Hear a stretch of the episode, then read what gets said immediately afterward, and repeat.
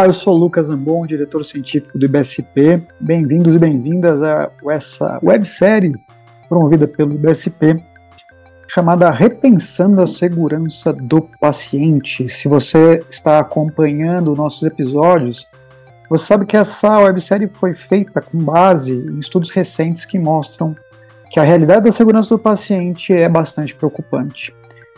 Uh, um dos mais importantes estudos recentes publicado no New England Journal of Medicine, mostra que um a cada quatro pacientes hospitalizados sofre ainda eventos adversos, algo que é muito ainda similar a outros locais do mundo, inclusive aqui no nosso país, e por isso devemos sim parar para refletir a nossa situação. E essa discussão está sendo pautada na posição de alguns grandes líderes norte-americanos, que vem de uma, uma série de entrevistas publicadas no New England Journal of Medicine Catalyst e que eu estou usando para a gente fazer a nossa própria reflexão para a nossa realidade. Então, quando perguntados a respeito desses dados recentes sobre segurança do paciente, eles se posicionaram e hoje nós vamos ver a posição do Alen Kachalya, que é da Johns Hopkins, né, ele é o diretor do Armstrong Institute, que é a entidade dentro da Johns Hopkins que estuda e promove segurança do paciente para a instituição, tanto do ponto de vista de práticas, quanto do ponto de vista de ensino e de pesquisa. Né, ele é o, é o vice-presidente sênior uh, da área de segurança do paciente da Johns Hopkins. Bom, como que ele se posicionou, né? E acho que talvez um trecho inicial aqui que é muito importante destacar da fala dele é exatamente assim. No momento atual, como é que a gente consegue garantir que qualidade e segurança recebam a devida priorização? E essa frase aqui já me chama muita atenção, porque uh, eu não, é uma sensação minha, talvez outras pessoas compartilhem. Qualidade e segurança já foi o item da moda, se é que vocês me entendem. Uh, muitas coisas, muitas pautas vieram surgindo desde então, e não que elas não sejam importantes, pelo contrário. Mas notem, experiência do paciente, value-based healthcare, governança clínica, agora ESG, tem diversas pautas modernas, emergentes e que surgem e, e, com um senso de urgência absurdo para as instituições. E qualidade de segurança parece que acaba definhando muitas vezes em relação a outras coisas e vou até colocar uma pauta que é até um pouco mais pragmática, que é muitas vezes a sustentabilidade financeira das organizações. Isso muitas vezes acaba pesando para a qualidade de segurança. Olha só o que mais que ele fala. Não há dúvida de que existem outros grandes problemas na área da saúde, como manutenção da solvência financeira, a rotatividade pessoal, a segurança do trabalhador. Mas o ponto que provavelmente é negligenciado com muita frequência é que as medidas tomadas para resolver esses problemas importantes podem gerar riscos não intencionais de qualidade e segurança. Talvez o exemplo mais óbvio seja como, em geral, os cortes orçamentários podem inadvertidamente impedir ou atrasar os esforços de melhoria da qualidade essa frase, frase dele aqui, gente, é brilhante e é de um senso de realidade enorme, de alguém que está numa posição de altíssimo destaque, numa instituição de ponta, que tem um altíssimo reconhecimento por questões de qualidade e segurança. E notem que do alto deste Olimpo, o Alan Cachalha olha e fala assim: olha, é, tem muitas questões que atrapalham a segurança do paciente que fazem qualidade de segurança do paciente não receberem a devida prioridade. E ele dá um exemplo aqui muito pragmático. Cortes orçamentários podem impactar, não de forma intencional, gente, as pessoas não fazem isso de forma intencional, mas é óbvio que quando você elimina custos, você está mudando estruturas, e se você está mudando estruturas, você acaba impactando em processos. É só lembrar lá do Dona Bedian.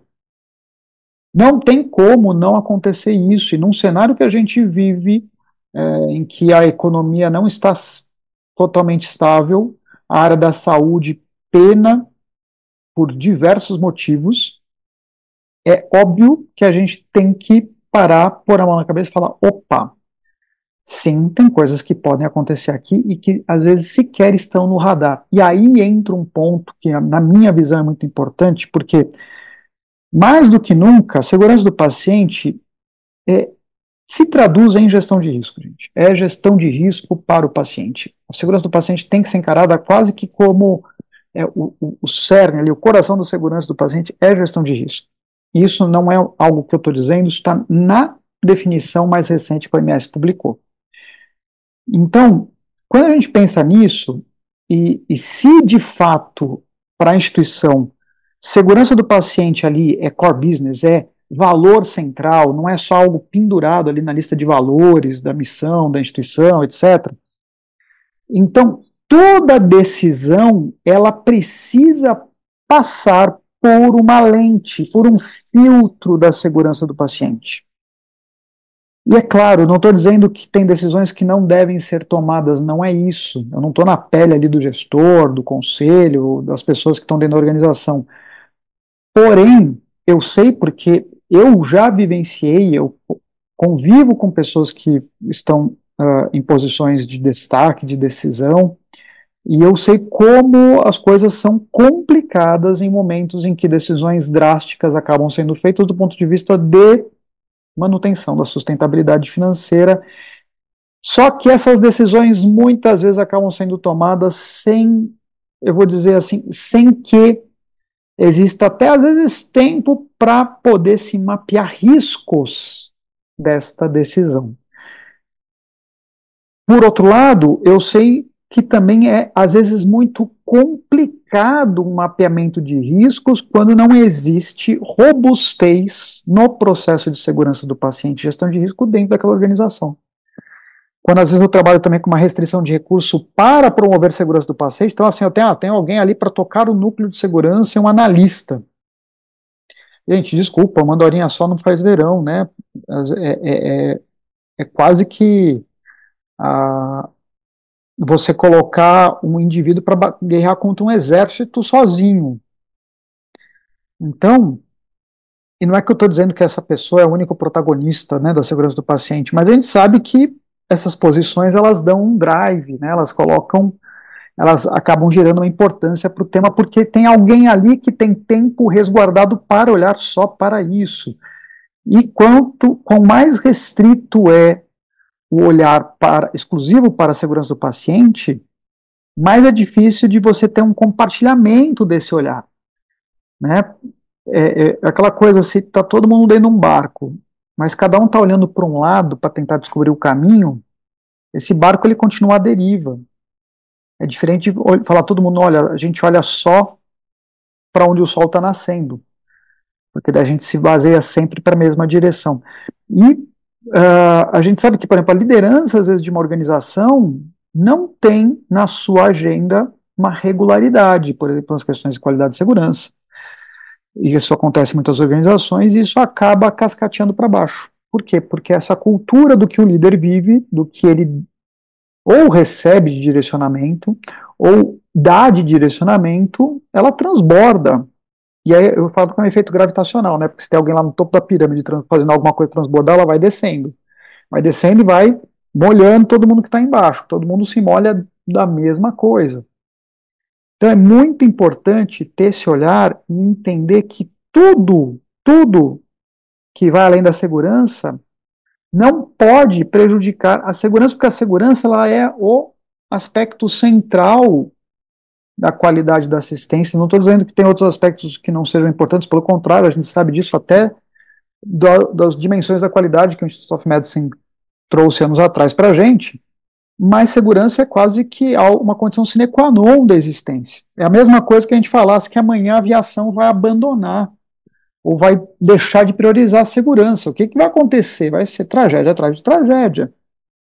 Né? E se a gente tem a segurança como aspecto central, ela deveria permear nossas decisões e mesmo a incorporação de novas agendas.